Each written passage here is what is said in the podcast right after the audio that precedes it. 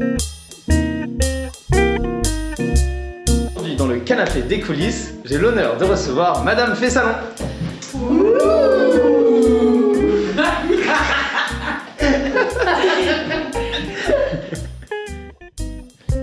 Bienvenue dans le canapé des coulisses. Aujourd'hui, j'ai l'honneur de recevoir toutes les mesdames et mesdames de plusieurs mots production.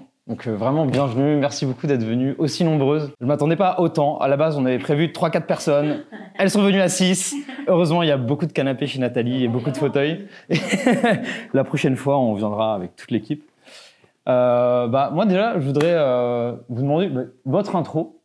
Comment est-ce que vous présenteriez plusieurs mots production C'est quoi l'énergie qu'il y a derrière Voilà, en quelques mots. Si vous voulez chanter, si vous voulez faire quelque chose rimé ou juste présenter un petit CV de plusieurs mots production, qui, qui est ce qui vous réunit en fait, eh ben, euh, je t'en prie Sophie. Euh, oui. Il paraît euh, que c'est toi qui vas prendre la parole. Voilà, il paraît, il paraît parce que vu, le- vu le- Bah, le- la direction des doigts, c'est vrai. Plusieurs mots production, c'est en gros la, la structure qui euh, supporte le projet Madame fait salon euh, et qui est euh, la structure que j'ai créée pour pouvoir créer des projets d'impro et créer des formats.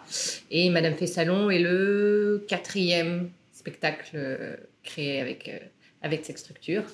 Et euh, Et du coup, Madame Fessalon, c'est né en quelle année? Plusieurs mots production Euh, aussi. alors, euh, plusieurs mots production, moi je l'ai créé quand je suis rentrée des États-Unis en 2017. Alright. Et euh, oh yeah. et euh, Madame fait salon, euh, j'ai commencé à avoir l'idée et à envoyer des mails de hey, j'ai une idée euh, pendant le premier confinement, du coup en, Au printemps. en- au printemps 2020, et où on a commencé à faire des répétitions euh, à la- au sortir du premier confinement, un, deux premiers spectacles avant le deuxième confinement. Et C'est glissé entre deux derniers confinements. Si ça marche pendant le confinement, ça peut marcher n'importe quand. voilà. Et après, on s'y est remis euh, sérieusement euh, là, à la fin du, du énième confinement euh, où, euh, en 2000, euh, c'était quoi 2021 21? 2000, Ouais, septembre 2021. 21-22, ouais, sur la saison. euh. Et du coup, vous avez Madame Fessalon qui tourne, mais vous avez d'autres aussi, d'autres spectacles aussi qui tournent avec Euh, avec production Emma, on a un autre spectacle qui s'appelle euh, Un tribunal de petite instance où on fait un procès improvisé. D'accord. Et après, toutes les autres villes sont dans d'autres projets aussi, euh, et plein d'autres troupes. C'est le monde de l'impro. Génial. Génial. Et du soutien et Voilà. de la connexion. Du collectif. Et de l'amour. Trop bien. Et, et ben alors moi, je voulais te savoir comment chacune de vous s'est greffée du coup dans cette. On appelle ça une compagnie ou c'est une asso enfin, comment... Oui, euh, On je mets ça une compagnie parce que ça fait classe. Ouais, Quoi. classe. Compagnie, on imagine vraiment 200 personnes. Personne, euh, voilà, non, c'est ça. Moi, en tout cas, quand j'ai créé le projet, c'était vraiment quelqu'un qui recommande quelqu'un où j'avais, tiens, euh, il y, a- il y a cinq ans, j'ai joué avec telle personne et c'était cool. Et donc, euh, un peu au hasard des choses et des rencontres. euh, Par pur népotisme, comme Par- à l'époque, finalement. Voilà, par pur népotisme, par pur ah moi je peux recommander quelqu'un, euh, vraiment des, un process opaque et absolument injuste, voilà, arbitraire, euh, complètement sur la personnalité et euh, et des choses euh, pas- Et les ouais. pots de vin. Et voilà, pots de vin, on a beaucoup payé quand même. Est-ce que chacune de vous se rappelle du moment où elle en a entendu parler ou, ou au moment où vous avez eu envie de vous greffer au projet, de vous, de vous connecter à, à Madame Fessalon et plusieurs mots production? Si on peut faire un petit panel de. Euh, Moi, je me souviens en 1900. Peut-être en 1810. Euh, moi, je me souviens très bien du mail que tu m'as envoyé. Cool parce que moi pas du tout. Du mail Du mail, ouais, ouais, Du je me mail. semble. C'était un mail que c'était un message. Je ne sais plus sous forme de SMS ou de mail ou de messenger, bref. Et euh, ça, ça réunissait exactement euh, deux choses que j'adore, euh, c'est-à-dire l'histoire et le féminisme. Mhm. Enfin, en tout cas, c'était pas présenté comme ça au départ, forcément. Mais j'ai senti le potentiel féministe derrière, moi, euh, dans, le, dans le, la forme que ça prenait. Mhm. Vu qu'on était en- c'était une- un collectif de femmes et qu'on allait jouer des hommes euh, ou des femmes selon les soirs. Donc, déjà, en soi, je trouve, je trouve que ça portait cette promesse. Euh, voilà, et ça m'a exaltée pour ces deux raisons-là, aussi parce que bah, je crois que tu parlais d'instinct, un peu d'avoir choisi, et je pense qu'instinctivement j'ai senti que je sais pas, ça, ça allait bien se passer avec Sophie et toute cette joyeuse bande. Moi, c'est euh, une amie de l'impro qui m'a dit oui. Euh, Il y a Sophie qui, euh, qui serait intéressée parce que tu as une licence de lettres et, et que tu es. T'as une licence de lettres Oui, je sais. On ne dirait pas. Mais je Mais non, mais j'étais pas au courant. Non, mais j'ai aussi un master de dyslexie, ce qui choses.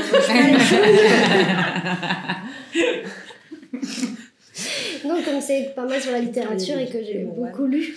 Euh, le siècle, le 19e siècle, j'aimais beaucoup. Et donc, euh, en plus, je sortais de mes deux années de formation d'impro, parce que je faisais pas d'impro avant. Enfin, je suis comédienne. Et euh, le fait d'avoir cette proposition, j'ai trouvé ça formidable. J'ai trouvé, bah, comme Emma, que l'équipe était agréable, ouverte et que c'était un projet qui avait du potentiel. Et mmh. aujourd'hui, on est là. Donc, trop chouette. Euh, ben moi, je me souviens du message de Sophie. C'est un mail vraiment bien écrit. Hein. je me souviens bien. Hein. Ben, je me souviens parce que je me suis dit, mais pourquoi moi? Elle m'a dit, euh, Julie Dwin euh, m'a parlé de toi et que tu serais peut-être bien dans le projet. Euh, est-ce que tu veux venir voir le spectacle? Je suis venue voir le spectacle et j'ai dit, mais je ne serais jamais capable de faire ça. elles sont trop fortes et elles connaissent tellement de choses. Et je suis venue à l'entraînement en me disant, hmm, donc je me chiais dessus à chaque, à chaque exercice. Et même petit à petit, je disais, non mais moi, je, on faisait un exercice qui s'appelle 5 choses. Et du coup, les filles disaient, ok, donne-moi 5 euh, euh, noms de journaux de l'époque. J'étais assez bon. Ben, j'en connais pas un. J'ai dit que Sophie qui devait me rassurer maintenant, mais c'est. On les, on, les invente. Tout ce que j'ai vu, c'était vraiment improvisé. Et euh, donc, ça m'a un peu détendu. Et puis, c'est venu petit à petit comme ça. Je me suis dit effectivement que mais c'était fou. C'était fou tout ce qu'on allait pouvoir faire et tout ce qu'elles avaient déjà fait. Moi, je n'ai pas reçu de message. et pourtant, j'ai fait Hippocane non, bah, il se trouve que moi, c'est Estelle Baziro qui est la seule qui n'est pas présente aujourd'hui, euh, mais avec laquelle je, suis dans un autre projet, euh, les Ladies Improvisent, pour le coup, que moi j'ai créé. Donc, déjà une troupe de filles, mhm. euh, avec un spectacle où on n'est que des femmes à jouer, euh, mais bon, qui est pas du tout dans, dans, un même contexte. Moi, je suis venue voir le spectacle, en fait, euh, parce que Estelle m'a invité ah, à venir la voir jouer. Elles avaient déjà fait quelques représentations, oui, et moi, j'ai adoré. et je me suis dit, justement, que moi, le défi que je trouvais le plus intéressant, Emma parlait du tour féministe que ça prenait, mais évidemment, puisque comme on interprète principalement des hommes, puisqu'à l'époque, les femmes euh, n'avaient pas le droit de sortir sans mmh. être chaperonnées. Donc, comme on est quand même six au plateau, euh, on est quand même majoritairement des hommes à chaque représentation. Et ça, je trouvais ça euh, vraiment croustillant de pouvoir tenir des propos évidemment très sexistes. Et qu'on se disait, si on transposait ça et que c'était des hommes qui tenaient ces propos, ce serait impossible de faire ce spectacle. Alors que là, du coup, il y a, y a un, voilà, un décalage qui est vraiment vraiment super à voir et à jouer euh, pour nous. Et puis, moi, ce que j'ai préféré, euh, c'est vrai que le, concept, c'est quand même qu'on est donc six au plateau. Il n'y a ni entrée et sortie, c'est une unité ah de temps et, de lieu. Voilà. et donc, en termes d'écoute, c'est quand même un gros challenge. Et en même temps, voilà, moi, ce que j'ai adoré, c'est pour moi, le principe de ce spectacle, c'est on se met dans la merde les unes les autres. et alors, euh, voilà, et prise de risque, et allez, c'est pas dit, mais vous ne vous nous aviez pas dit, mon cher, que vous aimiez à, déclamer des poèmes en latin, et eh bien allez-y, surprenez-nous. et ça, j'ai vraiment trouvé ça génial. Et moi, c'est ce qui m'a donné le plus envie, au-delà évidemment du casting de 5 étoiles, euh, de, de, rejoindre le projet. Et bon, bah, il se trouve que, euh, effectivement, comme l'a dit Sophie. C'est un truc très officiel où on était après le spectacle. Estelle était là, tu cherchais quelqu'un? Parce que Fanny, elle serait intéressée. Puis je disais, tu serais intéressée? Et Fanny m'a dit oui. Bon, bah, on répète, machin. Ok. voilà. Donc, un processus, vraiment. Exactement, de sélection très rude. Exactement, exactement. Et du coup, toi, Angélique, est-ce que tu te souviens de la fois où tu as été mis en contact avec tout ça euh, C'est par l'entremise de Julie aussi. Oh, Julie Julie qui partait du projet. Bah, elle m'a contacté par Messenger. Elle m'a demandé si je voulais faire le spectacle que je n'avais pas vu, euh, dont je ne savais rien, à part que le titre était joli.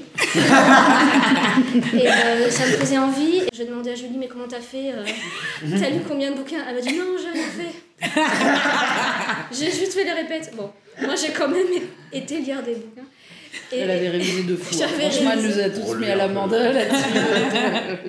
Et euh, je sais pas, j'ai pas eu d'attente vis-à-vis du jeu ou est-ce qu'on va se mettre dans la merde, mais j'étais contente d'être euh, dissous, dissolue, dissous, dissoute dans un, dans un groupe où personne ne prend complètement euh, la place pendant trop de temps et je sais pas si c'est parce que c'est des filles ou si on en reparlera plus tard, mais en tout cas moi d'être que avec des femmes, ça m'a fait beaucoup beaucoup de bien et ça m'a beaucoup détendu.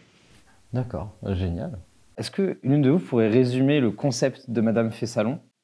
Au choix, peut-être pas encore. Peut-être pas encore Sophie, quand même. Genre, euh. Emma, euh, Ah, quand Emma. on fly, Ah. elle, est, elle a Ouais. un super concept de- pitch. Le concept de Madame fait salon. Euh, eh ben, c'est un salon littéraire donc au début du 19e siècle. Plus précisément, on a au au cours On de a ce dit projet, 1810. on a même précisé 1810. Donc ça reconstitue ce salon littéraire qui était des, salons bah, où il y avait encore possibilité pour les femmes d'avoir un peu de pouvoir, hein, malgré tout, même si c'était parce qu'elles étaient mécènes, elles recevaient dans leur salon, c'est des femmes qui étaient puissantes quand même. Euh, donc c'était rare à l'époque. Et donc pendant une heure, eh bien, il y a euh, des, euh, des invités qui vont être euh, choisis. On va choisir, le public va choisir l'occupation de l'invité, euh, son talent. euh, euh, ça peut être aussi un homme politique, un militaire, enfin voilà, plein de personnes influentes de l'époque, et le nom de cet invité. Et durant une heure, il va y avoir des, des rumeurs, euh, des intrigues qui vont se tisser, euh, des joutes oratoires, des débats d'idées, euh, toutes sortes euh, de conversations euh, qui vont constituer ce salon et qui vont faire qu'à la fin, euh, on aura des intrigues qui vont se résoudre. Voilà. Est-ce que j'ai bien résumé Oui, oui. C'est autour de l'art aussi, de la littérature, beaucoup, Essentiel. d'échanges d'idées, et sur les mœurs du, du début du 19e siècle. C'est très ancré dans l'époque. On a Ouais. beaucoup travaillé euh, là-dessus, sur le vocabulaire, sur les références. Il y a beaucoup de choses qu'on invente, évidemment, mais on le colore toujours avec euh, ce côté très euh, début du 19e euh, qui. On a, on a- on a- en tout cas, on, on y est attaché. Et au niveau de la structure, du coup, il y a toujours madame du coup, qui reçoit, qui est une- vraiment une madame. Mm. Et ensuite, il y a toujours une femme qui est soit la sœur, soit la cousine, soit la ça.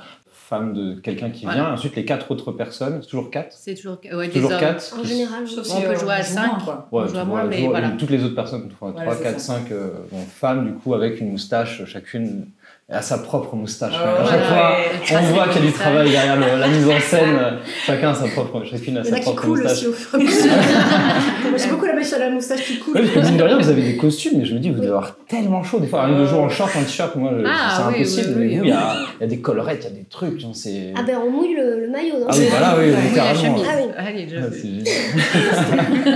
On mouille le. Trop bien. Est-ce qu'on pourrait faire un petit tour où chacune d'entre vous, vous présentez votre voisine avec c'est quoi sa spécialité? Vous vous dites, ma voisine, elle, elle excelle pour euh, telle chose, pour, pour improviser un journal, pour faire un accent, ou pour euh, faire une impro pendant une musique, ou je ne sais pas. Ok. Euh, Comme, comme, vous, comme vous le sentez. euh.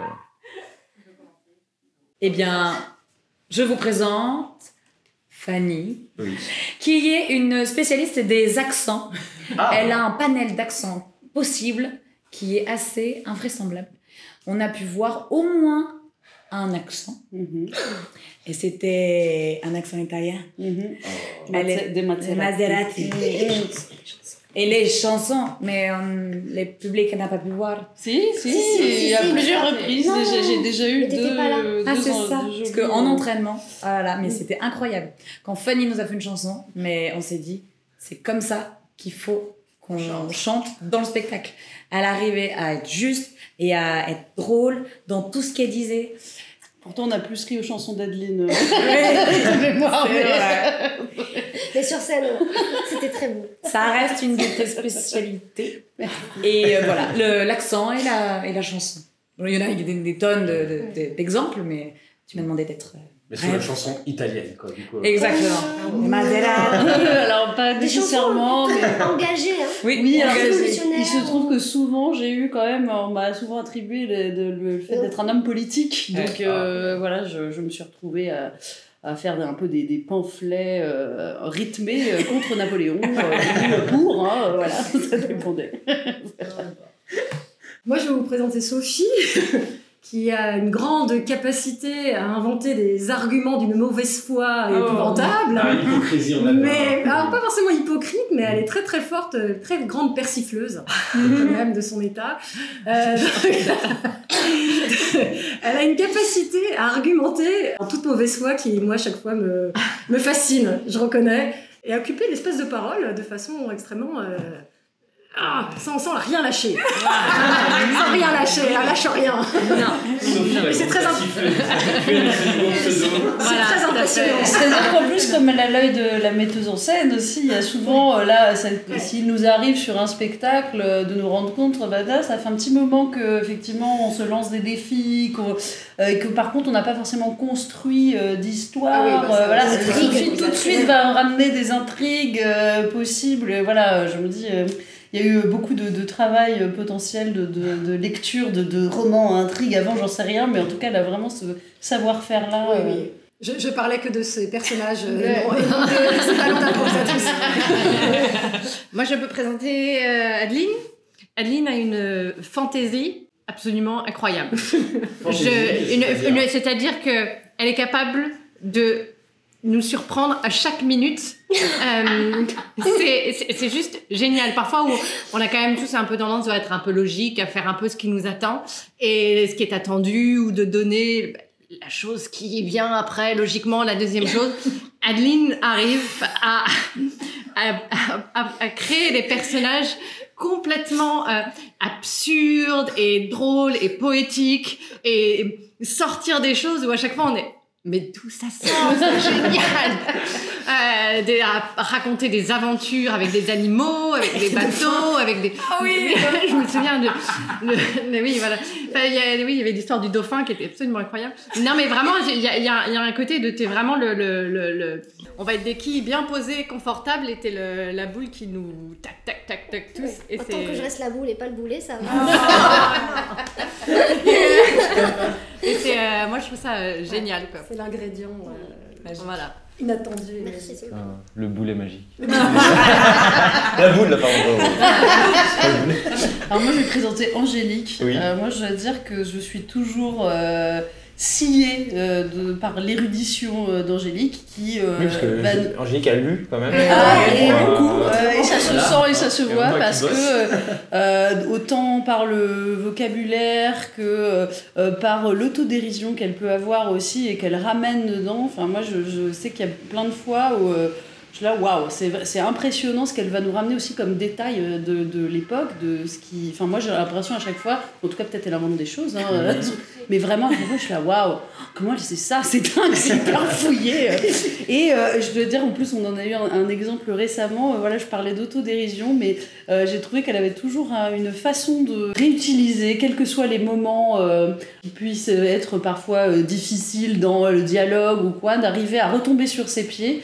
Euh, avec brio, avec, euh, avec fantaisie aussi. euh, et euh, voilà, moi j'aime beaucoup. euh, parfois je suis un peu spectatrice euh, des fois quand je la vois jouer. Donc, euh, Avec finesse. et avec finesse, bah, clairement, voilà, l'érudition va avec euh, la finesse, effectivement. Car euh, on peut le dire, ça c'est aussi un peu notre marque de fabrique, la finesse.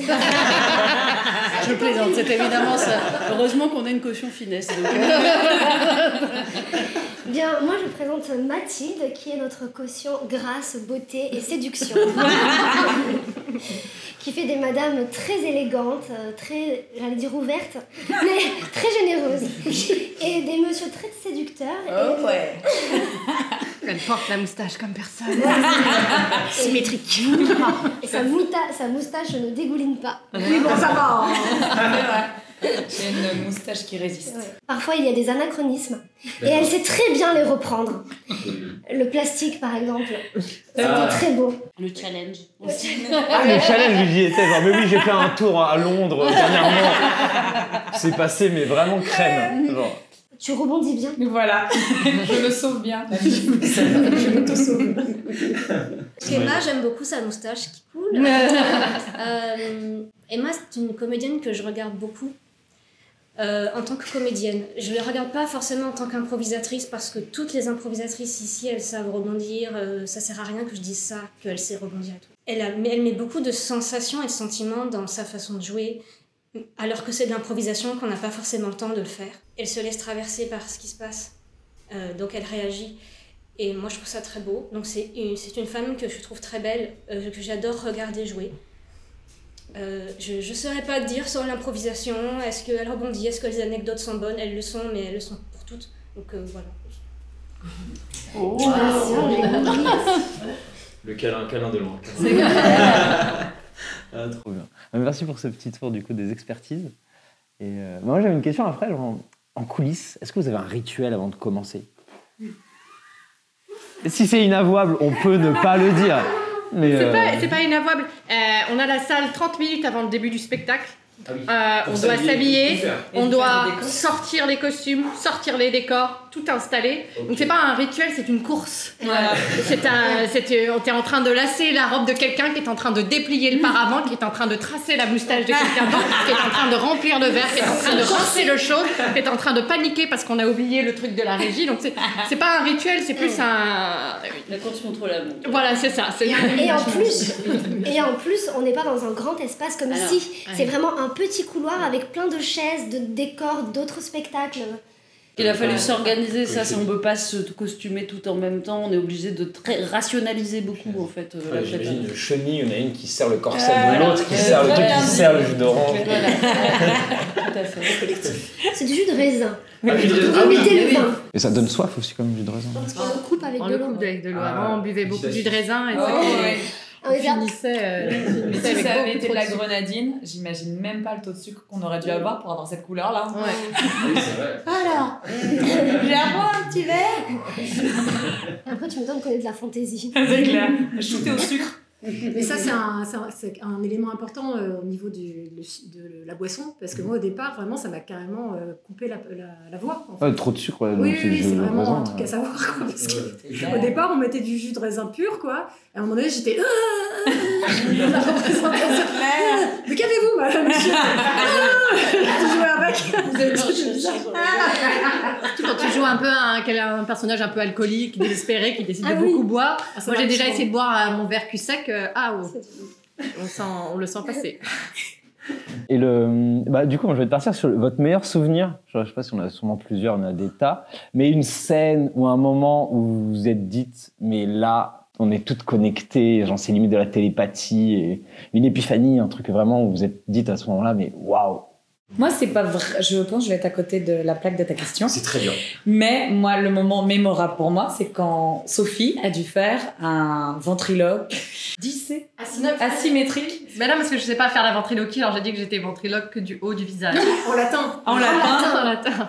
Et c'était, mais C'était hilarant. Et comme je l'ai doté, donc je, on savait qu'elle était C'était sa ventriloque, faute C'était de ma faute. Tu l'as goûté, tu Je l'ai doté, pardon, c'est moi qui lui Ah, disais. euh, c'est ça, j'ai dit, Voilà. vous pouvez le faire. sachant que euh, c'était quand même une, euh, une revanche, parce que quand Oui. même, à la fois d'avant, elle avait demandé de chanter en latin. Ah oui, c'est ça. Donc euh, il y avait quand même déjà une guéguerre euh, qui. Et c'était, était- mais bah, de toute façon, je, me, je trouve que je me suis beaucoup calmée sur mes craquages sur scène, mais, mais là, je pense que je me suis même craché dessus. J'ai dû boire du vin et je me suis craché dessus tellement c'était mais hilarant, j'arrivais plus à m'arrêter de rire. J'ai dû sortir de scène, et pourtant c'est un huis clos, parce que j'en pouvais plus. C'était vraiment mon souvenir mémorable. Bah, moi, j'étais dans le public ce jour-là, je filmais. Mhm. Et je me suis dit, euh, je me suis dit pas par, pas par rapport au à la ventriloquie, mais par rapport à tout le spectacle, je me suis dit, waouh, en fait, ça marche tellement bien ce spectacle parce que on le joue, on ne le voit pas vraiment en tant que public, je l'avais jamais vu.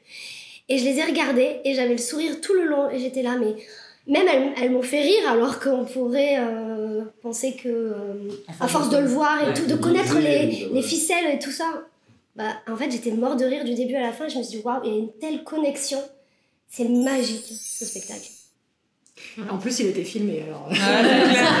Il est sur YouTube, vous pouvez voir ce moment de grâce. Ouais, non, il y en a plein des comme ça. Mais c'est vrai que je pense que c'est. Je suis d'accord. En tout cas, de l'expérience commune, c'est sûrement le premier spectacle. Je me suis dit, c'est vraiment la grâce. Enfin, il y a, ce moment où euh, on était toutes bien au bon moment, aux bons endroits, et euh, on arrivait à se faire marrer sur scène. Moi aussi, j'avais du mal à, à pas, à pas rigoler. Je reconnais. Et je me souviens d'Estelle qui était derrière, dit Mais, mais j'ai rien entendu. qui, qui- qui attendait que tu fasses ton, ta ventriloquie en latin. Tout le monde attendait. Et on était tous sur scène et dans la salle, je pense, suspendus à la performance de ce de du personnage de Sophie, qui se demandait bien à l'intérieur, je me disais, comment je vais m'en sortir Et qui en même temps avait la confiance, il y avait une confiance collective dans le fait que on allait quand même réussir quelque chose. C'était du clown en fait, à ce moment-là. C'était vraiment un numéro de clown. Et c'était vraiment beau, ouais. Bah, Après, il y en a eu plein d'autres, mais je pense que c'est vrai que ça a été peut-être le- un moment. euh, dans, dans l'histoire des spectacles, ça a été ce moment-là où on s'est peut-être dit Ah waouh Mais il y a plein de moments. Ouais. Vraiment, il y a plein de moments. je dois dire que moi je trouve aussi qu'il y a quand même, enfin c'est en tout cas une sensation que j'ai beaucoup, le fait qu'on soit euh, très connecté et qu'on prend plaisir à jouer ensemble, qu'on s'amuse, en tout cas dans le, dans le format. Donc ça c'est, je, je me dis pas à un moment particulier je l'ai senti plus qu'à d'autres. En revanche c'est vrai que du coup il y a des, des moments, moi ça, ça m'arrive assez rarement de décrocher, mais c'est vrai que sur Madame fait salon ça m'est arrivé plusieurs fois. Parce que j'ai vraiment, euh, des fois, je me disais, mais je suis presque spectatrice, je- ça me fait vraiment beaucoup rire ce qui se passe. Je dois dire qu'il y a eu quand même un spectacle où Emma euh, donc était un, homme, hein, j'en étais un également, et qu'elle m'a proposé de me presser le citron. et j'ai cru que j'allais pas m'en remettre.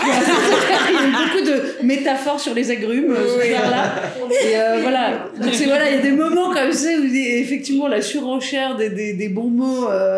Voilà, enfin, il y a, il y a des, des endroits qui sont, qui sont vraiment. euh, où on se délecte en tout cas. euh, voilà, moi, ce moment-là, effectivement, m'a pas mal marqué. Mais je dois dire que même euh, dimanche, là aussi, on a eu un petit décrochage avec, avec Estelle. C'était un moment, justement, comme c'est un spectacle assez bavard, hein, puisque. On a peu de moments où on est dans le muet, et là, il y avait une balance qui se faisait au premier plan, et nous, on était toutes les deux à l'arrière sur le canapé, et du coup, en train de faire des choses en muet, et ça a été très drôle, surtout qu'à un moment donné, on s'est rendu compte que ce petit canapé faisait chouic, chouic, chouic, dès qu'on bougeait. Voilà. C'est quoi ce bruit Et voilà, bon bref, ça c'est tout bête, mais ça a été un moment où je me suis dit, quand même, on arrive à faire ça en second plan, enfin, il arrive à avoir plusieurs plans de, de voilà, le public en a partout, Et, euh, et parce que je sentais que ils nous voyaient faire ça, ça les faisait beaucoup rire, en même temps, il y a plein de choses super qui se passaient au premier plan, des intrigues qui se dessinaient, euh, des choses très drôles qui se disaient aussi, et je me suis dit, ouais, c'est chouette parce que parfois j'ai presque l'impression qu'on est dans un film en fait. C'est-à-dire qu'il y a un côté euh, presque immersif en fait, où on, on peut choisir de regarder à différents endroits.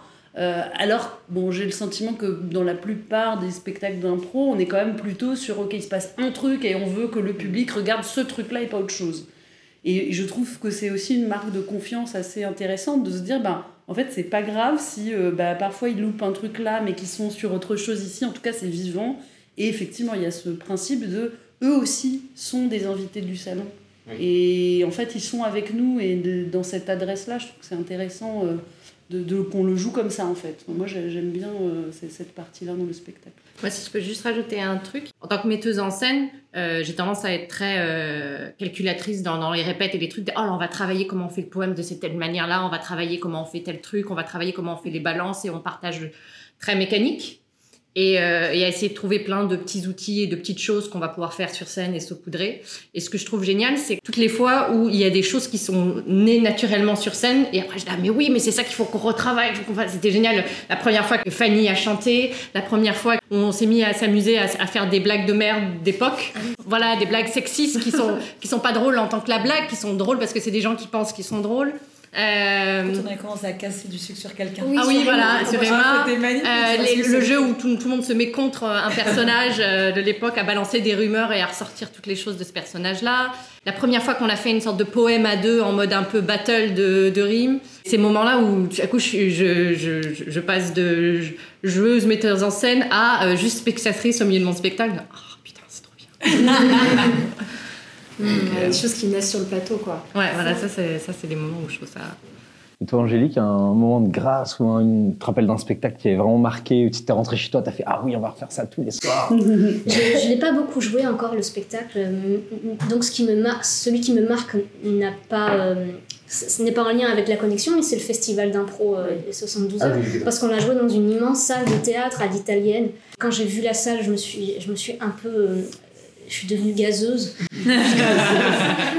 Parce que je me suis demandé comment on allait faire. Et, et c'était tellement bien de pouvoir parler fort et ça faisait un tout autre jeu. Alors je sais pas si c'est le- un bon spectacle qu'on a fait. C'est- Moi, c'est la première fois que je le voyais et j'ai adoré. Enfin, c'est pas pour euh, enfin, être langue de bois, mais vraiment, c'était génial. Ouais. Voilà, donc euh, et, et on- je crois qu'on l'a toutes pris, pris comme une, une chance incroyable Ah ouais. de jouer dans un, entre guillemets, vrai théâtre, très grand théâtre à l'italienne.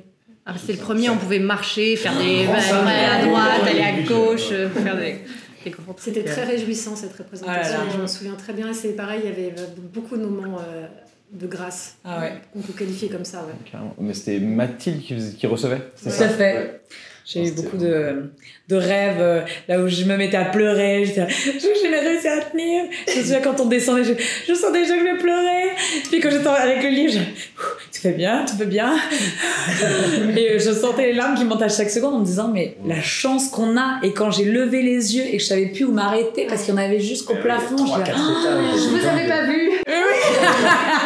Où est-ce que vous êtes C'était incroyable. Et puis le, le lieu est, est, beau puisque c'est un ancien théâtre, donc ça nous plongeait encore plus dans notre époque. Mm. Moi j'avais l'impression de voir, quand je jouais, j'avais l'impression de voir des gens habillés comme nous, ouais. Qui venaient au théâtre avec leurs éventails pour, pour se faire des petites rumeurs, tout ça. c'est vrai. Et il y a eu quoi comme, comme, comme petit, petit changement, comme twist dans, le, dans la façon de mettre en scène ou dans les, les rebondissements ou peut-être le, le, cadrage de quand vous dites ok on structure comme ça la, la recette a jamais, enfin la, la, structure a jamais vraiment changé. Euh, les choses qui étaient un peu cadrées, genre voici comment on fait un débat, voici comment on fait un poème, Mhm. voici comment on fait. Le spectacle devient de plus en plus fluide et, et riche au fur et à mesure, mais, euh, mais ça reste, euh, la base reste la même. Et on approfondit aussi euh, bah, tout ce qui est toute connaissance, toutes les connaissances qu'on a de l'époque. On va Mm. préciser, parce qu'au départ, on faisait, je pense, beaucoup d'anachronismes. C'est pour ça qu'on a précisé aussi euh, 1810. Et donc, ça permet vraiment d'identifier bah, quelles, quelles inventions existaient à l'époque, quels étaient les auteurs qu'on trouvait. On ne fait pas souvent de référence d'auteurs, mais ça peut arriver comme ça. De...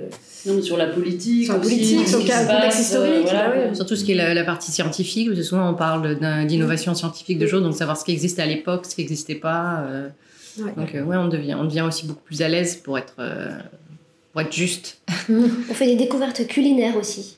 Oui, Voilà, ou c'est euh, La la- l'omelette, l'omelette aux fraises. les, gens en raffolaient avant. Ça n'existe plus. C'est vrai que nous envoie comme la référence. Oui, ouais, ça a quand même perturbé.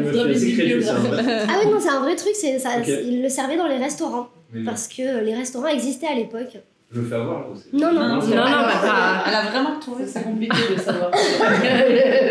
Nous, on a cru. hein.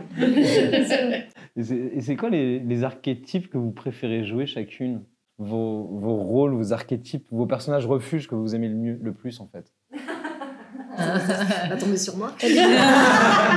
Euh, alors j'essaie de diversifier quand même, mais ça arrive souvent que je joue quand même des. Alors quand c'est des hommes, hein, des hommes souvent très très fougueux, qui tombent très vite amoureux, euh, qui multiplient les conquêtes. Euh, mais qui s'en prend quand même plein la figure hein, régulièrement. Ah oui, pour contrebalancer. Qui est très passionnel, très, très, des hommes très dans la passion. Moi, j'essaye de jouer de plus en plus des connards. Mais ce serait juste euh, le, le- le- le- Quel type de connard Bah, juste vraiment, euh, parce qu'on a tendance à vouloir être un peu le, le héros, ou- enfin, quand je dis le héros, l'homme ou la dame qui est sympathique et qui, du coup, va gagner l'affection des gens et Qui a à une qui bonne il est- morale. qui a une bonne morale, à qui il est arrivé des trucs, mais ah, pas y arriver grâce à son bon esprit. Et dernièrement, c'est vrai que j'essaye de vraiment jouer des, des, des enfoirés et eux. Euh, J'ai essayé hier soir de Ah oui. faire ça en version féminin, vraiment euh, persifleuse. Voilà, Ah, c'est la- ça. persifleuse, C'était bien joué. Voilà. Ah ouais, c'est- ouais, pour changer, euh, c'est assez, c'est assez jouissif, je trouve. Moi, j'avoue, je suis assez là-dessus aussi, plutôt anti-héros. Enfin, de, des, moi, des personnages, euh, souvent des gros balourds un peu, Mhm. qui font toujours des, des, des jeux de mots un peu douteux. euh, et, et oui, voilà, puis qui arrivent peut-être parfois avec un statut haut, mais qui en fait se font aussi un peu euh, laminer euh, au fur et à mesure du truc. Et en fait, voilà, on réalise à la fin que c'est plutôt un peu les plus minables. euh, il y avait, j'ai souvent fait voilà, le politicien raté, le général raté, l'artiste raté, euh, voilà. Beaucoup de ratés, quoi. J'aime bien, moi aussi. Euh, moi, euh, le hasard a fait que j'ai fait souvent des curés. Ah ouais Les hommes d'église. Les hommes d'église. La chrétienté Bah, bah, en fait, c'était euh, vraiment euh, le, le hasard que le, parce que le public ne nous voit pas quand il nous dote. Et, euh, et c'était marrant de jouer des, des curés un petit peu euh, dans la transgression. Et donc, c'est vrai que parfois, j'ai des personnages un peu dans la transgression, euh, Des défroqués, des quoi. péchés, voilà, des choses comme ça. Un curé, en plus, un curé à moustache, c'est pas, pas. Ah oui c'était un curé défroqué, ce qui veut dire qu'il ne- n'exerce plus Ah, a été d'accord. déchu de voilà, ses- de ses fonctions. Donc, forcément, il a traîné dans des endroits où il fallait pas. Il y a une raison pour laquelle il a été défroqué. Très concret. Et ben, pour ma part, je rejoins un petit peu euh, certains hommes. Euh, J'adore être séducteur. Mais séducteur, euh, c'est même plus de la séduction, c'est le prédateur. Je rentre, je ferme et je, les femmes sont mes objets et elles ont clairement rien à dire. Donc je fonce vers une femme et pour moi, elle est à moi. Il y a vraiment ce truc de. Il y a un euh, truc un peu artiste, je pense, les, les qu'on a rencontrées. C'est clair. J'ai beaucoup de sources d'inspiration. euh, voilà. Et, et c'est très jouissif. Et, et puis, euh, tout, bah, presque systématiquement, euh, et c'est très agréable aussi, mon personnage se fait casser. Et finalement, montre une fragilité à la fin parce que c'est qu'une grosse merde. Voilà. Moi, j'adore les personnages un peu dépressifs euh, d'Angélique. Ils sont magnifiques. Bon, moi, j'ai une zone de confort qui, fait, qui, est, qui est de faire des statuts bas. J'ai- J'aime bien faire mademoiselle parce que je me force pas, je n'ai qu'à rien dire et euh, comme je n'ai euh, vraiment rien à dire. pendant le festival, j'ai fait une greluche totale, mais bon, euh, c'était très facile. Mais j'en ai beaucoup entendu parler de cette greluche à chapeau Oui. à Ah fleurs, ouais, figure-toi. chapeau à fleurs. Euh, Ah on m'a dit, elle était en roue libre, c'était Ah ouais. impressionnant. Quoi.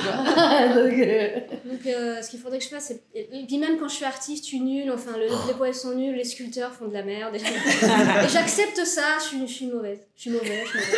Donc, ce que j'aimerais faire, et, là où je me sentirais bien, j'aimerais faire, et c'est pas des artistes, j'aimerais être un homme politique ou un militaire parce que ça me donnerait. euh, Enfin.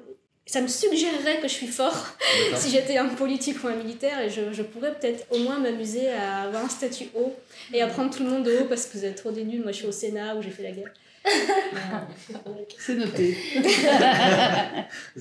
Moi, ce que j'adore, c'est surtout quand il y a mademoiselle ou madame qui reçoit. Et en- il y a des détours où on, on entend qu'elle connaît bah, des super races très précises de papillons, de fleurs. euh, des, voilà, il y a un- je me rappelle, il y en avait un, un peintre qui avait fait une peinture, et puis il y avait mademoiselle qui disait ah oui du coup c'est c'est Poséidon qu'il y a dans la rivière en bas. Et tous les hommes disaient oh mais on s'en fiche de ça bon ce qu'on veut c'est la dame qui a au dessus et tout. Tu dis bah ouais quand même on apporte de la culture quoi. Enfin, ça fait un contre-pied qui est vraiment délicieux où bah, toute la culture est mise un peu sous le tapis et on voit qu'il y a plein de trucs que, que bah, les femmes ont lu plein de choses et que les hommes sont totalement cons sur scène. Et c'est vraiment c'est vraiment délicieux. On dit mais on veut l'entendre parler on avait on allait apprendre un truc c'est vraiment, vraiment très chouette Oui. Ouais. On s'amuse beaucoup de, de ces personnages, en tout cas euh, en contrepoint. Ouais. Ouais, ouais, ça c'est chouette À faire Et- taire les femmes. ah là Oh, oui. Ah, puis surtout, euh, quand, quand il y en avait un qui s'arrange avec l'autre pour euh, qu'il puisse lui écrire des commentaires dans le journal, moyennant bah, la main de sa sœur, quoi. Alors ça, c'était vraiment... Ah bah, le- moi j'ai dit que je faisais des connards, je fais des Ah, connards. ah, quand on a senti qu'elle se faisait em- emprisonner, j'étais là, ah, là, ah, du coup, toute sa vie, ah là, c'est fini Finalement, on est euh, très proche de la réalité. Hein. Ah, et- ah, Et après, dans les femmes, c'est euh, enfin, c'est intéressant parce que qu'est-ce qu'on qu'on fait naturellement lorsqu'on est un homme ou une femme sur scène, enfin dans ces personnages Moi, je sais qu'au départ, quand je faisais des femmes, maintenant je m'en amuse beaucoup plus, mais j'avais plus de difficultés à trouver du plaisir à faire une femme sur scène, D'accord. typiquement. Je n'avais pas forcément trouvé l'endroit d'amusement et je faisais beaucoup euh, parce que bah, c'était des femmes qui subissaient beaucoup euh, la misogynie justement et je faisais un peu la femme bafouée euh, qui était voilà héroïne euh, blessée euh, ne pouvant pas s'accomplir. Bon j'en sortais un peu en me disant je me suis pas tant amusée. Et euh, récemment bah, par exemple j'ai fait une demoiselle qui était très innocente mais qui du coup lançait plein de choses des bombes un peu par son innocence sa fausse innocence. Et ça, par exemple, voilà, on trouve des endroits d'amusement autres, mais c'était assez troublant de se rendre compte que finalement, l'endroit d'amusement était euh, le personnage masculin et pas le personnage féminin en tant que femme. Voilà. Donc ça. Ne serait-ce pas une analogie avec ce que vivent les femmes dans Je pense.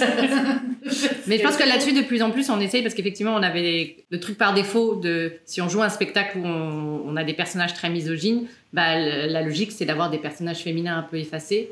Et euh, dernièrement, on essaye de faire des personnages féminins, de- de- justement de s'en amuser. Déjà, Madame, elle a un pouvoir parce qu'elle est chez elle, elle connaît tout le monde, elle a cette influence. Donc, euh, faire de plus en plus des Madames très statuaux qui, qui en savent tellement sur tout le monde qu'elle a un certain pouvoir d'avancer ses pions et de faire ou défaire la réputation de quelqu'un. Et de faire aussi des. Alors, on dit la mademoiselle, mais en fait, c'est la deuxième dame. Ça peut être une mademoiselle, une veuve, euh, quelqu'un. Une des invités. Voilà, ou la, quelqu'un qui vient avec son mari.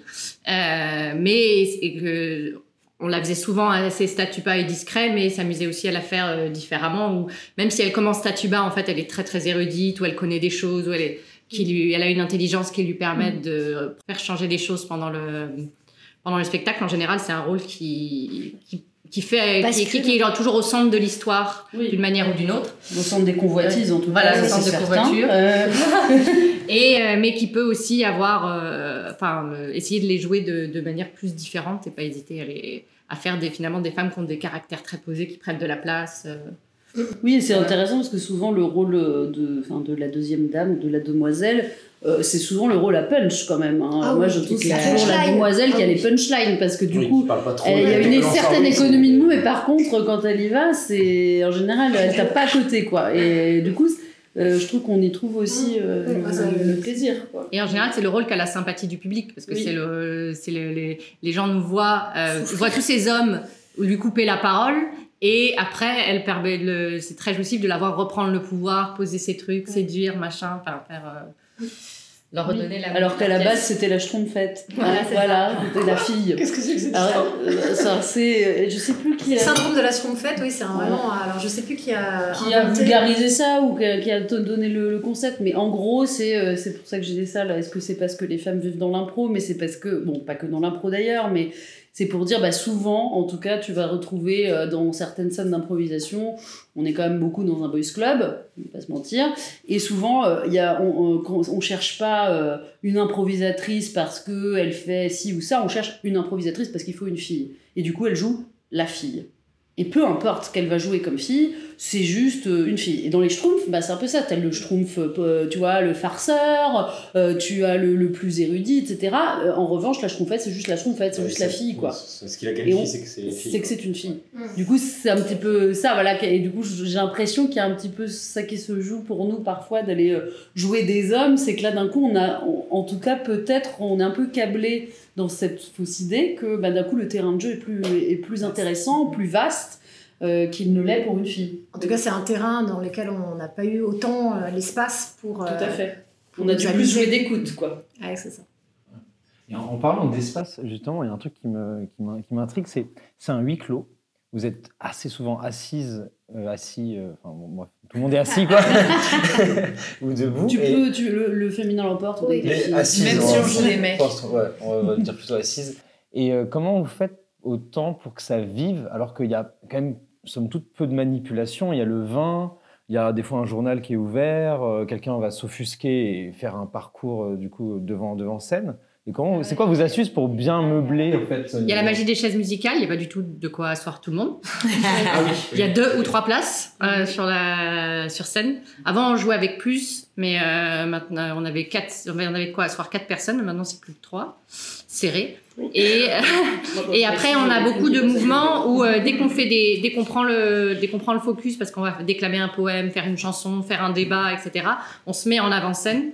Et du coup, ça fait un espèce de mouvement perpétuel où quelqu'un vient devant et donc la personne qui est devant va derrière, ou s'assoit, quelqu'un se lève. Et euh, il y a un peu un côté où, notamment quand on est un homme, euh, se poser derrière euh, permet d'avoir une sorte d'ascendance à la personne qui est assise devant. Et donc c'est plus des positions où on, on peut bouger en fonction de ce qu'on a envie de jouer. Donc c'est ah ben là je vais aller faire ma là c'est le moment de ma balance. Donc ma balance elle est là. Puis là c'est le moment où je vais aller draguer. Donc je m'assois là. Puis là c'est le moment où je vais aller faire le statuo par rapport à telle personne. Donc je vais aller me mettre dessus. Et comme ça je me balade de petit atelier en petit atelier de faire des choses donc ça crée une sorte de mouvement perpétuel euh, parce qu'on peut pas tous s'asseoir et Et on s'accorde tout. hein. C'est de façon instinctive. Je pense Mm. parce qu'on est comédienne, il y a Mm. une conception de l'espace qui est assez naturelle. Parce qu'on on- finalement, on n'a jamais vraiment bossé là-dessus. Une fois, on avait essayé de bosser ouais. sur Les entrées. euh, le fait de créer des tableaux un peu différents. Mm. Et finalement, j'ai l'impression que c'était un peu inné. Mm. Même après, euh, bah, ouais. On l'a pas forcément rebossé parce que finalement, c'était facile. D'accord. Il y, a- il y a quoi Il y a quelque chose que vous bossez en ce moment de précis? Il y a une thématique chaque mois ou chaque. Euh, en pas. ce moment, non, on travaille pas. non, mais la- comment, en, en fait, euh, on fait par période. Et euh, comme là, on joue toutes les semaines, on a pas mal répété euh, en juin, en, en juillet, pas mal en septembre. Et euh, là, on, juste, on le joue comme on joue du. Parce que comme on est six sur scène et qu'on est huit, en fait, on joue quand même très souvent. Euh, et donc, on s'est dit, bah là, on va, on va juste jouer, jouer, jouer, jouer, jouer. Ce qui permet de plus, on travaille en le jouant que. euh, donc on a un peu euh, ancré plein plein de choses et maintenant on voit comment ça évolue au fur et à mesure de la saison. Euh, Donc, donc voilà. Mais en général, c'est on fait plus des, des, des on, retravaille le, quand on est en répète, on travaille l'ensemble un peu du format et les, les bases juste pour devenir de plus en plus à, en plus à l'aise avec. Et après, s'amuser, on travaille des outils. Alors, avant, on va travailler comment on fait les poèmes, on va travailler comment on devient encore meilleur là-dessus, on va travailler comment on travaille les balances avec plus d'écoute, comment chaque petit détail. Oui, puis tu demandais tout à l'heure, c'est vrai qu'avant de rentrer sur scène, alors autant euh, on sait un peu la course quand on s'installe, on essaie de se retrouver un petit peu avant pour s'échauffer euh, rapidement euh, voilà, dans la parole. Et donc on va refaire voilà, des cinq choses, des, tiens, des inventions de proverbes, des, des présentations, des présentations voilà, de différents personnages, histoire de, de, se mettre un petit peu dedans et dans le langage. Et ça, c'est beaucoup d'exercices qu'on a fait en fait en entraînement. Mm au préalable et qu'on voilà histoire de se remettre dans l'époque dans euh, dans le type de fonction qu'on pourrait avoir et puis dans, dans le type d'humour qu'on va qu'on va pouvoir placer quoi voilà est-ce qu'il y a une scène ou une fois où ça s'est vraiment super mal passé? Où il y a une euh, je sais pas, quelqu'un du public qui vous a embêté, il fallait rebondir, ou alors il y a une partie du décor qui est tombée, ou quelqu'un qui perd sa moustache. Moi, une fois, je me suis rendu compte que mon chemisier était complètement ouvert. Mais non Quelqu'un m'a fait la remarque. Et donc j'ai fait Ah, je. Ben. Euh... Moi, c'est mon truc. Moi, j'ai perdu ma robe quand même. Pas ah oui, mais. enfin, elle glissait, disons. Moi, j'ai beaucoup de choses qui glissent. voilà. Donc, euh, ouais, c'était à Lyon, ça. Oui, tu avais la. la, la... Alors, qui, dé, qui baissait au fur et à mesure. Mais sinon, rien de. Ouais. Je, sais pas. Euh, je pensais au public de Lyon qui était euh, très, euh, très dynamique. Non, non, le, en fait, le, on a, on a, quand on a joué à la Providence, on, a eu, euh, on avait joué trois soirs. Et euh, le premier soir, c'était, on avait joué qu'à l'improvibar, on avait un peu notre public où les gens euh, nous connaissaient et riaient beaucoup. Et le premier soir où on a joué, euh, bah, c'était un public plus neutre, enfin, de mmh. gens qui connaissent pas, qui, connaissent l'impro, mais peut-être pas tant de ça, et qui, qui est moins acquis. Et, et c'est vrai qu'il était plus silencieux. Et moi, j'avais gardé un souvenir où c'était Très étrange. Ouais. Ça marche pas du tout. on n'est pas drôle. Alors, les gens ne sont pas déjà applaudis. Je suis ce week-end et on m'a parlé en bien de Madame Ah, bon, bah, alors tout va bien. regarde un très bon souvenir. Et il y avait une dame au premier rang qui était, euh, elle devait être prof d'histoire ou prof de français. Et moi, juste, grammaticalement, c'est pas toujours parfait.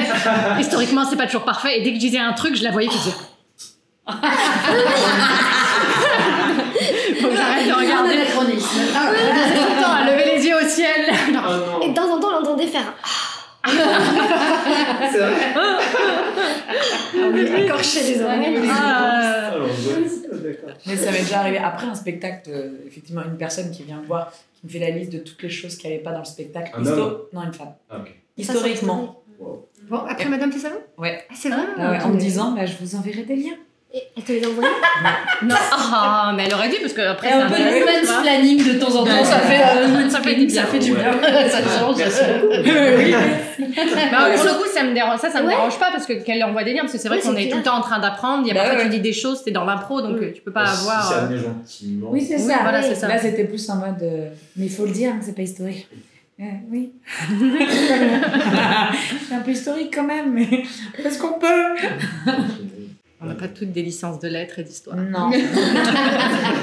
Certains d'entre nous ont juste des diplômes scientifiques. Voilà. Bon, c'est pour ça qu'on évite aussi trop les références très précises. Ouais, on fait attention. Quand, quand, on a une référence, on essaye qu'elle soit juste, parce que sinon, ça peut aussi, pour les gens qui s'y qui connaissent vraiment bien en histoire, ça peut les faire décrocher aussi. Ouais. Oui, on préfère ça. inventer des choses qui ressemblent à, qui pourraient avoir existé, mais oui, ou faire des analogies avec ce qui se passe. Voilà, oui. le spectacle de dimanche, par exemple, on s'est amusé oui. à, à, à, parler en ce moment de la pénurie d'orge pour les chevaux, des, voilà, que les, les cochers s'en plaignaient. Évidemment, petite analogie avec le manque d'essence en ah. ce moment. Mais voilà, du coup, évidemment que ça, c'est pas forcément véridique historiquement, mais quand même, le public, euh, voilà, ça le fait quand même marrer si on on utilise quand même vraiment des éléments euh, concrets de l'époque. Euh, voilà, donc, ça, typiquement, c'est un nouvel élément, je trouve, qu'on a trouvé oui. au dernier spectacle. Mmh. Le fait de s'inspirer du quotidien Voilà, ouais, d'aller raccrocher, même si ça résonnait forcément d'un point de vue, par exemple, sur les propos misogynes, tout ça, mmh. on, on, voit l'actualité MeToo et tout ça qui mmh. peuvent euh, raccrocher, mais euh, vraiment d'aller utiliser l'actualité et de la transposer dans l'époque, je pense que c'est un truc qu'on doit utiliser et qui a été découvert par hasard. Ouais, c'est quand les gens peuvent se reconnaître dans leur quotidien et se dire Ah oui, bah, oui. sur la moisie, c'est pas de l'orge, mais c'est des sangs. complètement. L'actualité du moment. Est-ce que, bah alors du coup, Angélique, tout à l'heure, tu nous as parlé de ce que tu voulais tenter sur scène, des personnages forts, des hommes politiques, etc. Est-ce que vous, secrètement, vous vous dites, bon, un jour, il faudrait que je joue tel type de personnage, ou tel rôle, ou tel archétype, que je fais pas souvent, par exemple? Euh, Moi, j'avais un défi au dernier euh, spectacle, justement, c'était de sais pas comment le dire. De pas, de pas faire quelqu'un obsédé par euh, ce qui se passe en dessous de la ceinture. Merci pour cette traduction. Euh, oui, donc je, bah, comme je fais des personnages qui sont voilà qui, qui, qui ont envie de conquérir, d'être qui, de la, chose. la passion, qui oui, enfin, qui beaucoup d'aventures quoi. Voilà. J'étais dit je vais faire un personnage extrêmement prude. C'était je veux absolument pas. Bon après parfois on te dote on, voit des choses par petit peu rien, c'est comme ça, après t'es obligé d'accepter, hein, c'est l'impro. Mais deux fois de suite quand même, j'ai fait une femme qui sortait du couvent. Bon, finalement, elle était pas si méchante que ça. C'était pas de ma faute. J'y peux rien, les couvents sont pas verdables. Et la dernière fois, j'ai fait un, un, quand même, un dernier spectacle, un homme euh, qui reprenait sa sœur, qui était beaucoup plus délurée. Oui, c'était plutôt euh, censure. Ouais. Et ça, ça j'étais contente. Surtout que je t'ai cherché. Oui, t'as cherché quand même aussi. Mais ouais, et puis t'as dit non. refusé mes avances. Non. Moi, il y avait euh, Estelle qui est pas là. Elle, est, elle a des personnages qui sont très euh, clownesques. Elle a une physique, qui, enfin une manière de jouer en physique et donc elle, elle joue des personnages qui sont Enfin, qui, font, qui ont compte voilà un corps physique machin etc et euh, moi je ça j'ai trop envie de oui. enfin, je la regarde jouer je me dis mais j'ai envie de faire ça je... ah, passe là. J'allais dire la même chose exactement. Je suis complètement moi aussi je me suis dit j'adore ce côté ce qu'elle t'embarque dans ses récits comme ça. Effectivement moi ce serait un petit peu un petit challenge ça, voilà c'est ça.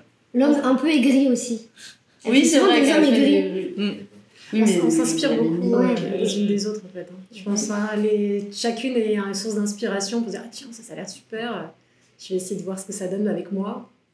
Et puis moi aussi, il y a eu de faire madame, parce que je ne l'ai pas encore fait. Ah Donc, euh, ça, voilà, ça me... C'est une madame autoritaire Aucune idée, je pense que ça viendra sur le moment, mais euh, déjà, de, de... c'est un petit challenge quand même. Quand tu reçois, tu dois effectivement doter tes camarades, les affubler euh, quelque part de, de leur titre, d'avoir cette connivence avec le public, etc., donner un petit peu le là. donc voilà. Comme tu l'as évoqué, Emma, tout à l'heure, on va avoir tendance à se dire Ah, ben c'est les femmes, donc statut un peu plus bas que euh, tous les coqs euh, de basse-cour qui sont là. Alors qu'en fait, non, madame, euh, clairement, c'est elle qui fait et qui défait les réputations des grands noms de l'époque. Donc c'est vrai que c'est tout de suite, on n'est quand même pas tout à fait sur le même type de personnage féminin. Mais voilà, en tout cas, j'ai hâte de m'y frotter. Et je crois que pour ma part, j'aimerais jouer pas quelqu'un forcément de prude, parce que je veux dire, c'est pas forcément sur l'acte sexuel, mais avoir un statut bas en tant qu'homme. Je crois que j'ai jamais fait ou en tous les cas, pas que ça soit la conséquence de tout le monde qui m'insulte, mais que ça soit dès le début que je rentre en m'excusant. Et là, justement, en, en sentant que. Comme Angélique, les, les, les, artistes mélancoliques ouais, Angélique crée, c'est ça. aussi euh, intéressant. Exactement. Et euh, sentir que les femmes, bah, en tous les cas, que madame est vraiment euh, au-dessus. Et comme tu dis, là, ça m'inspire de me dire, de me rappeler en tant qu'homme que je peux être détruit par cette femme.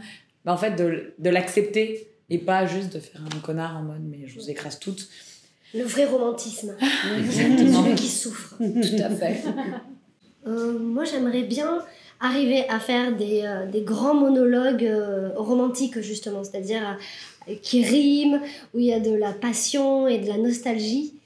Sophie a l'air maintenant. Sauf... Au contraire,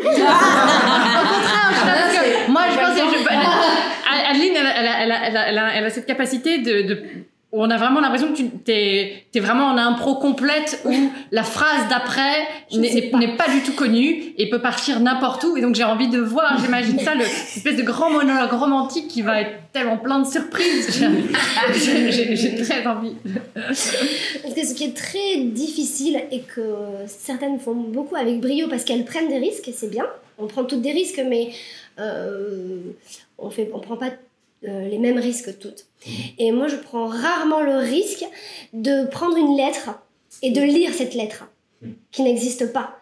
Et ça, je trouve ça euh, extraordinaire d'arriver à, à, lire euh, un poème ou un, un, extrait de journal sans hésiter. Et en plus que c'est du sens. Et en bon français. Moi, c'est peut-être ça la solution dans une autre langue. C'est en latin. Voilà. Comme ça, personne Voilà. Donc c'est mon prochain challenge. L'écoute Angélique, c'est des, des personnages hauts euh, de l'État, De, quelque chose comme l'état- de faire un statut haut, mais je pense qu'il finira par être tout à fait en bas. euh. Mais non, mais- Non, Ce sera un, un préfet de police raté, un peu comme euh, la dernière. Tout Ouais, personnage la dernière. Mais toi, c'était voulu dès le début. On t'avait dit que t'étais raté. Ah oui, Je crois que c'était pas cette fois-là. C'était- Monsieur Raton? Non, non, ça j'ai eu Monsieur Raton qui était raté, c'était un politicien raté. Mais avant, j'avais fait le préfet de police, c'était encore la semaine d'avant, où d'ailleurs je ne me rappelais des- même pas de mon nom, hein, et que Emma m'a demandé, mais vous, monsieur, je ne me souviens plus de votre nom, et moi, monsieur de Gribouille. Et j'étais là, eh bien pour vous, ce sera monsieur le préfet de police de Paris. que je m'étais sortie par. euh, oui. Non, c'est souvent, on me donne souvent ce, ce truc du. La politique, la police, tout ça. Et pourtant, on ne te voit pas. Et pourtant, voilà. Euh, quand On sait même pas qui c'est. Ah, ah oui, c'est ça. C'est que même le public, le public ne sait pas, c'est la madame qui sait qui est derrière. Mais tu sais pas toujours dans quel ordre, en fait. Non, en fait, t'as raison. Mais le fait d'avoir un statut haut, pour moi, c'est- ça, ça, ça signifie euh, arriver à faire le spectacle. Tout simplement, parce que c'est exactement ce que je veux dire à Adeline. Arriver à, à sortir un. Parce que moi, j'attends. Enfin, je fais pas exprès. Je, je me dis pas, je vais attendre, mais il se trouve que j'arrive pas à prendre la parole. C'est comme ça, je suis foutue comme ça. Donc, c'est toujours euh, Stella ou Sophie qui me dit Ah, mais en fait, monsieur, machin, vous avez écrit un poème. Donc, euh, elle me laisse la place. Et j'aimerais arriver à le faire de moi-même et d'avoir. Pardon, mais je vais dire être couillu ou avoir les ovaires de, de monter sur scène avec un. Et dépier mon journal, ce que Sophie fait, fait souvent et fait très bien, et, et, et assumer euh, ce que j'ai dire. N'importe quoi. Ah, hein, hein, je- Ah, Angélique fait super bien les fables. Ah, ça, ah c'est oui. parce que j'en j'en connais plein par cœur. Donc c'est juste, je recycle quoi. Bon, mais, Ah, euh, Mais c'est jamais. Partir dans l'inconnu, c'est. euh, Oh, tu nous as horrible. fait Non, des ouais. descriptions du tableau et tout. ouais, euh, franchement, euh, c'est c'est dur. Hein. Trop bien. Euh, Est-ce qu'il y a un objectif cette année où vous dites, bon là on en fait le maximum, euh, Madame fait salon, ou, ou vous aimeriez bien faire une salle... Bah, l'Olympia, je pense. L'Olympia, voilà, l'Olympia 2023, c'est ça c'est un objectif J'ai envoyé un mail au Stade de France. ils m'ont pas- Ça tend, ça. Non, bah, moi je vois ça plus comme du plaisir. euh, Là, on joue jusqu'à décembre au lieu. euh, après, faire un peu des week-ends de tournée euh, au printemps 2023. Et puis rejouer euh, régulièrement en septembre 2023. Enfin, voir. euh, On Au a fur et à déjà des mesure. dates qui sont prévues là, le premier week-end de mars à l'Improvidence à Bordeaux. Donc, on a trois dates. Moi, j'avoue, il y a un truc que j'aimerais bien qu'un jour on arrive à faire, mais c'est, je, rêve un peu de d'un Madame fait salon en mode un peu théâtre immersif au musée Carnavalet, tu vois. Ouais. Euh, dans un vrai décor qui soit vraiment d'époque et où on puisse jouer un peu au milieu des gens et faire comme s'ils étaient dans le salon. Madame l'attachée culturelle à la mairie de Paris. Voilà, si vous nous écoutez. Septembre 2023. Mais je pense que ce serait génial s'il y avait des musées ou des, des, enfin, des, des vieilles Après, du coup, bâtisses, des châteaux où vous pouvez jouer, quoi. Oui, après, du coup, ça, ça, ça- ça met la barre de la, la- la- la précision historique un, un, chouïa plus haut. Euh, Tout dépend comment c'est vendu de base. oui, voilà. ça, ça, ça, dépend du public, ça. Oui, ça dépend du public. Faut juste s'habituer à jouer devant des gens qui vont lever les yeux au ciel. En tout cas, Madame la ministre de la Culture, nous sommes libres. Mais il y avait. À partir de- euh, enfin, c'était une idée qu'on avait euh, de, de jouer dans des vrais salons, en fait. Ouais. Des Ouais. vrais salons, et, et idéalement dans Oui, des, euh, chez des gens. chez des gens, ouais, en Mm. appart enfin, peut-être en appartement, comme on Mm. dit. hein. Une petite soirée événementielle, euh, s'ils veulent donner à des amis. Mais totalement. Euh, Ça, dans des musées, dans d'autres lieux que Dans- le théâtre. dans euh, des lieux historiques ou, des, ou, ou à domicile, ça peut être des. En tout cas, carrément. Puis la précision historique, bon. Si Voilà. c'est annoncé à l'avance que ça sera pas forcément exact. Une précision historique après deux coupes de champagne. Hein. Voilà, on peut aussi faire Madame euh, fait, fait salon avec du vrai vin, puis on voit où ça nous mène. Comment finit la. Eh bien, écoutez, moi j'ai encore une dernière question. Si euh, on s'imagine, alors vous avez 80 ans, on est au coin du feu, et là il y a les petits-enfants, les petits-enfants de vos amis qui sont là et qui vous disent Mais c'est quoi votre secret pour faire des improvisations réussies? Qu'est-ce que vous leur diriez? Bonne question. Donc on s'im- s'imagine toute une vie d'improvisatrice jusqu'à 90 ans. C'est important pour répondre à la question. J'ai l'impression qu'on est en train de gagner du temps. c'est bon, repréciser pour bah, moi, je dirais bien choisir ses partenaires aussi. non, c'est vrai, ça, je trouve que ça. Enfin, le, le premier, il me, en tout cas, moi, dans, quand j'ai découvert l'improvisation, j'ai découvert que j'en avais une fausse idée. Mhm. C'est-à-dire que c'est souvent ce que je dis à mes élèves d'ailleurs, qu'on a cette fausse impression qu'on est sans filet et qu'on va être seul face à l'inconnu, ce qui est faux, puisque en fait notre filet c'est les autres. Et pour moi, la clé d'une impro réussie, c'est euh, de jouer avec l'autre. Mais c'est la même clé euh, d'une partition de comédien ou de comédienne réussie, parce qu'en fait, euh, si on n'est pas dans l'instant avec l'autre, enfin en général, quand on se regarde faire, le résultat est catastrophique. Donc pour moi, ce serait ça la clé, ouais, d'être vraiment connecté à l'autre et dans l'instant. Euh, et puis de prendre plaisir à ça, en fait. Euh, et ça, c'est en ça que je dis bien choisir ses partenaires parce que ben, c'est pas toujours un plaisir, faut quand même le dire. Et ça, parfois, c'est compliqué. Et, et malgré ça, ben, on y va quand même. Et, il faut, faut voilà, savoir euh, être dans l'énergie de, de l'instant et, et, se laisser aller à ce, ce lâcher prise-là et, et à la connexion. Moi, le, truc que je rajouterais, c'est euh, il n'y a pas un secret pour une impro réussie. Finalement, c'est euh, une, comme tout ce qu'on fait. C'est euh, une progression lente avec des hauts et des bas. Ça doit faire une vingtaine d'années que je fais de l'impro. J'ai pas l'impression d'être à un niveau plus haut, plus bas que qui que ce soit. C'est juste bah, aimer ce qu'on fait pour euh, avoir euh, cette envie et ce plaisir de le faire, de le faire, de le faire, de le faire, pour qu'au fur et à mesure des tas d'expériences, des tas d'opportunités, de, choses qu'on teste, on se crée un peu euh, toutes les bases qui nous permettent de, de, se donner du plaisir et de donner du plaisir à nos partenaires. Mm. Donc c'est en faire, en voir, en faire, en voir, en faire, en voir, et petit à petit. et par rapport à ça, je dirais, si j'avais plein de petits-enfants, je, leur dis, je leur dirais vraiment n'ayez pas peur. Donc je vais essayer de pas le dire en négation, mais euh, trompez-vous. En fait, euh, c'est pas grave de se tromper parce qu'on a peur. Enfin, j'ai souvent peur de, de, dire le mot qu'il faut pas ou la phrase qu'il faut pas ou de. Et en fait, euh, comme les on joue entre nous, et ben les autres vont prendre ça et le valoriser. Et c'est bien de se tromper parce que même si on foire un spectacle, déjà de on apprend si on arrive à bien se bien réfléchir à pourquoi à ce moment-là on a eu du stress et on a dit ça ou voilà. Et ensuite on se rend compte que bah, se tromper c'est pas grave. C'est vraiment pas grave. Et même ça nous fait grandir. Donc vraiment le truc c'est trompez-vous trompez-vous trompez-vous et si je reprends l'exemple de ce spectacle à Lyon, euh, la première date où on était là, ah, qu'est-ce qui se passe, c'est difficile, ça nous a, euh, ça nous a à fond inspiré à répéter et à faire plein de répètes les jours d'après. Euh, et ah bah oui, bah ça, on pourrait faire ça, et ça, on, a, on en a créé des, des, nouveaux jeux, des nouvelles choses à travailler. du coup, vraiment, ça nous mm. avait inspiré, et les deux dates après étaient vraiment super bien, parce que ça nous a remis en énergie. Puis souvent la créativité c'est sur des accidents. Bah Donc euh, voilà, les moments de grâce qu'on trouve, euh, voilà, ils sont justement sur euh, enfin ce rapport à l'erreur là, d'arriver à, à, échouer sans, sans, se tirer soi-même dans le pied et, voilà, et sans, sans en rester là et, et, partir dans sa spirale négative, ce qui est souvent le plus compliqué d'ailleurs, mais comme on est porté aussi par les autres et par ce plaisir là, voilà, on transforme ça en autre chose. Donc c'est vrai que oui, tu as raison. Être autre chose que un ou une bonne élève. Mm. Parce que l'éducation, euh, on va dire, euh, euh, l'éducation à l'école fait qu'on est noté par des bonnes notes. Et si on n'a pas des bonnes notes, on est quelqu'un qui. qui on n'ose pas, alors que c'est important d'oser, d'oser se tromper. Et d'oser se tromper beaucoup et plein de fois tant qu'on s'amuse. Ouais. Et pour aller abonder aussi dans tout ce qui a été dit euh, avec cette histoire du collectif, de la solidarité, du plaisir de jouer ensemble, moi ce qui me semble toujours important et que j'essaye de préserver, c'est cette humilité en fait par rapport à cette discipline qui est euh, pour moi immense. De, c'est des champs de possibles complètement euh, infinis.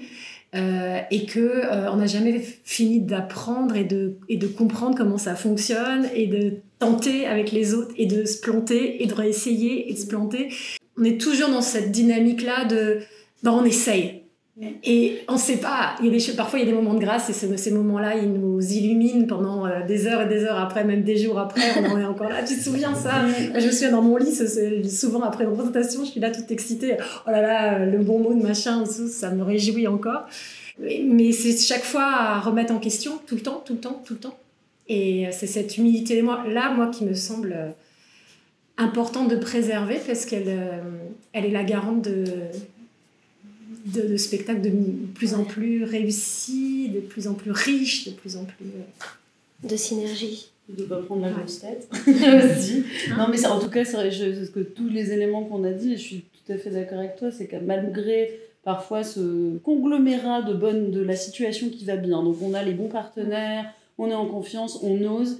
Et ben malgré tout, des fois ça marche pas. On sait pas pourquoi. La ah, si... parce que ça dépend de tellement de paramètres. Mais souvent le public, faut le dire. On a le public qu'on mérite. Faut mettre ça sur le public, c'est sûr. Non, mais c'est-à-dire qu'il y a tellement de paramètres de comment on va se sentir ce jour-là, de ça peut être des choses techniques, des fois, ça peut, on ne sait pas, des fois c'est un infime détail. Qui... Une robe qui glisse, une moustache Exactement, on sait pas. Et, et, ça peut aller dans le, le, le, merveilleux comme dans le, pire, et, et c'est pas grave, il faut l'accepter quand même. Et, effectivement, je trouve que c'est là-dessus souvent, moi, je sais que c'est mes parents qui me font ce type de réflexion ou des gens qui connaissent moins l'impro et qui vont dire mais, oh, mais pourquoi vous vous infligez ça? Parce que avant, après, on refait le spectacle ça, oh, j'aurais dû dire ça, faire ça. Ouais, en même temps, c'est justement ça qui est merveilleux, c'est tout ce champ des possibles qu'on continue à explorer euh, sans relâche, quoi. C'est ça qui est super. Je dirais, moi, que c'est la confiance qu'il y avait les enfants. Ayez confiance en tout ce que vous faites parce que du coup, je connais tout ce que vous venez de dire, mais si vous avez confiance, en fait, vous saurez que même si vous pensez que c'est une erreur, ayez confiance en vous et le destin, et, et qu'en fait, c'est pas une erreur. Du coup, je, C'est une proposition. C'était pas une erreur, du coup. Ça devient une proposition. Ça devient une proposition de la vie. Et si euh, c'est une erreur sur le moment, euh, bah, 20 minutes plus tard, il y a quelqu'un qui va le reprendre et on va dire Waouh, mais en fait, c'est trop bien, ça voulait dire ça. Et tous se reconnaissent. Une réminiscence. Ouais. Rappelez-vous. des fois, je fais de l'EFT. Je sais pas si vous connaissez, c'est un truc où tu tapotes sur des points. Et, euh, et en fait, on répète des phrases. Et il y a une phrase qui me marque et c'est Tout retard et tout manquement me sera favorable. Et je trouve que c'est ça l'impro. C'est. Mais la vie, en fait, il n'y a pas d'erreur. Parce qu'en fait, tout peut être transformé. Et pour ça, pour moi, la ligne directrice, c'est vraiment la confiance. Voilà. De grands mots, je travaille dessus au quotidien. mais euh, c'est les autres qui te donnent la confiance aussi. Ah, C'est-à-dire que c'est soi, évidemment, qu'il faut trouver, et c'est dans le, le, dans le collectif, dans tout. C'est clair. La confiance. non, mais en tout cas, c'est vrai qu'on a la chance de travailler une discipline, et on n'a pas beaucoup, euh, dans laquelle le rapport à l'erreur, c'est quelque chose qu'on muscle euh, tout le temps. Et ça, c'est vrai que c'est quand même particulièrement en France, je pense, euh, vu la façon dont on est câblé euh, et biberonné à la, voilà, la culpabilité, à se dire qu'on est moins bon que machin, que truc.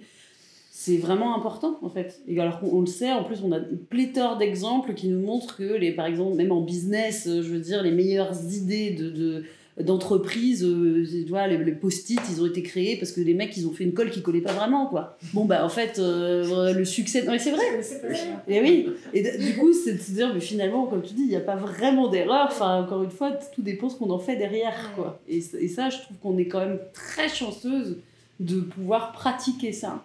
Et muscler ça. Euh, et le soutien. Oui. Parce que c'est dans peu de métiers aussi qu'il y a du soutien. Ouais. Moi, quand je suis rentrée dans l'impro, petit à petit, je me suis dit, mais en fait, c'est un monde des bisounours. Et pas du tout, hein, mais je trouve ça tellement génial. mais je trouve ça, sur scène en tout cas, je trouve ça vraiment génial de se soutenir. Et, et c'est rare, donc euh, mm. c'est plaisant. Toutes ces réflexions dans notre prochain livre. Mesdames, bon livre c'est à peu près ça. Je suis à peu près. Je ah, tu valides Je valide, même si c'est pas évident. En fait, quand on parle d'humilité ou euh, on apprend à échouer et on met son ego de côté, oui, oui, oui, et puis à la fin, non, parce que parfois on n'est quand même pas content de ce qu'on a fait et il ah, faut oui. jamais renier qu'on a quand même un ego. Donc, je sais pas ce que c'est qu'une impro réussie pour des enfants, par exemple, moi j'ai remarqué que les enfants ils veulent, ils veulent bien faire parce qu'ils sont dans un processus d'apprentissage. Il faut pas non plus leur casser le truc qu'ils veulent bien faire. Bon, bah, ils veulent bien faire, c'est comme ça. Mais leur apprendre qu'ils ont le droit de dire ce qui leur passe par la tête, c'est cool. Parfois ils sont aussi contents de pouvoir se lâcher. Mais euh, j'ai remarqué par contre, l'impro, il n'y a peut-être pas d'improvisation euh, foirée, mais il y a des improvisateurs un peu foirés quand même. Ces improvisateurs foirés, je vais pas lâcher des noms, mais c'est quand. Euh, Faut bien laisser au masculin. Ils, con, ils, connaissent, ils, connaissent, le processus de l'erreur, ils savent très bien qu'échouer c'est génial, mais ils leur mettent un peu la faute sur les autres. Ah oui. Et ou, euh, ou alors ils sont pas sympas avec le public, ou alors ils cassent trop le quatrième mur en disant Regardez ce que j'ai fait, parce que je, je, là je, je, suis mauvais là, mais en fait je suis bon ils expliquent un peu pourquoi ils ont été mauvais là, et là, je trouve que c'est pas une bonne chose. Si on a de l'orgueil, eh ben on rentre chez soi, on pleure un coup. on ne le dit pas sur, on le dit pas sur scène. rentre chez toi Ce sera un chapitre sur le cabotinage dans le livre. Si vous ouvrez ce livre, faites attention à vos arrières. C'est vrai, tout eh ben, merci beaucoup, mesdames, pour euh, ce podcast, pour cet épisode. Euh, du coup, bah, on a accueilli plusieurs mots production aujourd'hui avec quasiment toute l'équipe ou une bonne partie. Et euh, bah, merci beaucoup. Merci, merci à toi.